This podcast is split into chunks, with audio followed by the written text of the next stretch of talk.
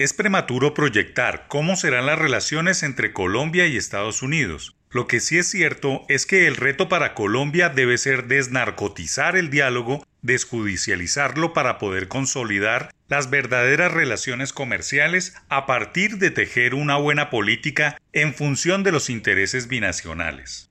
Sobra decir que Colombia es el primer aliado de Estados Unidos en una región en la que el discurso populista y antiestadounidense ha tenido eco en los últimos años.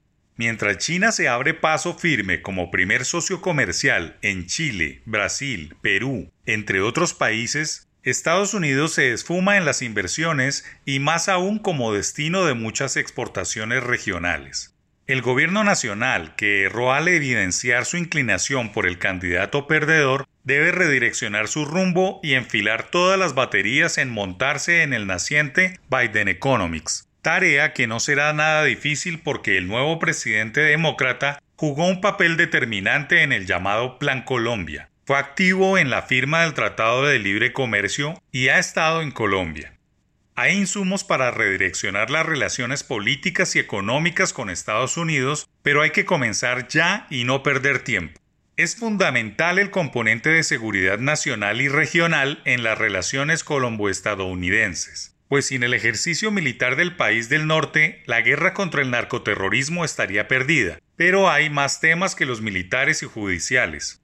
Nuestros gobernantes no se pueden limitar a hablar con Estados Unidos de extraditados y de asesoría militar. Deben hablar más de inversiones, comercio, educación, tecnología, impuestos, migración, eliminar las visas y todos esos puntos que hacen avanzar más las relaciones de desarrollo de los dos países. Nuevos vientos soplarán por los próximos cuatro años en la Casa Blanca y nuestros gobernantes lo deben saber interpretar para no perder la fortaleza de las relaciones.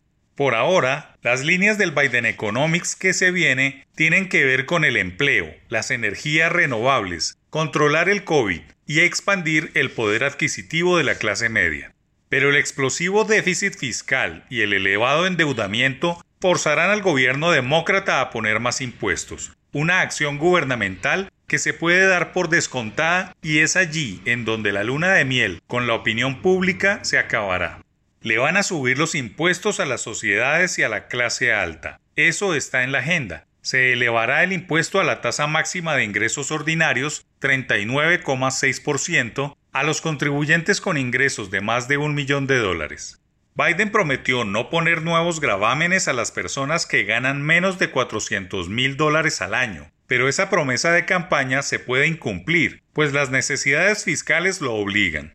De la misma manera, se va a revertir una buena parte de la reforma fiscal de Trump. Se abre paso de elevar de 21% a 28% el impuesto sobre sociedades, un porcentaje más bajo de 35% que tenía Obama.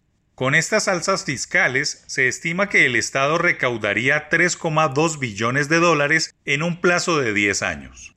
Los enfoques económicos de Biden huelen a más tributos para los estadounidenses. En lo que tiene que ver con Colombia, el balón está en terreno de juego local y el gobierno nacional deberá afinar lo económico con Estados Unidos y desnarcotizar las relaciones sin perder la asesoría militar.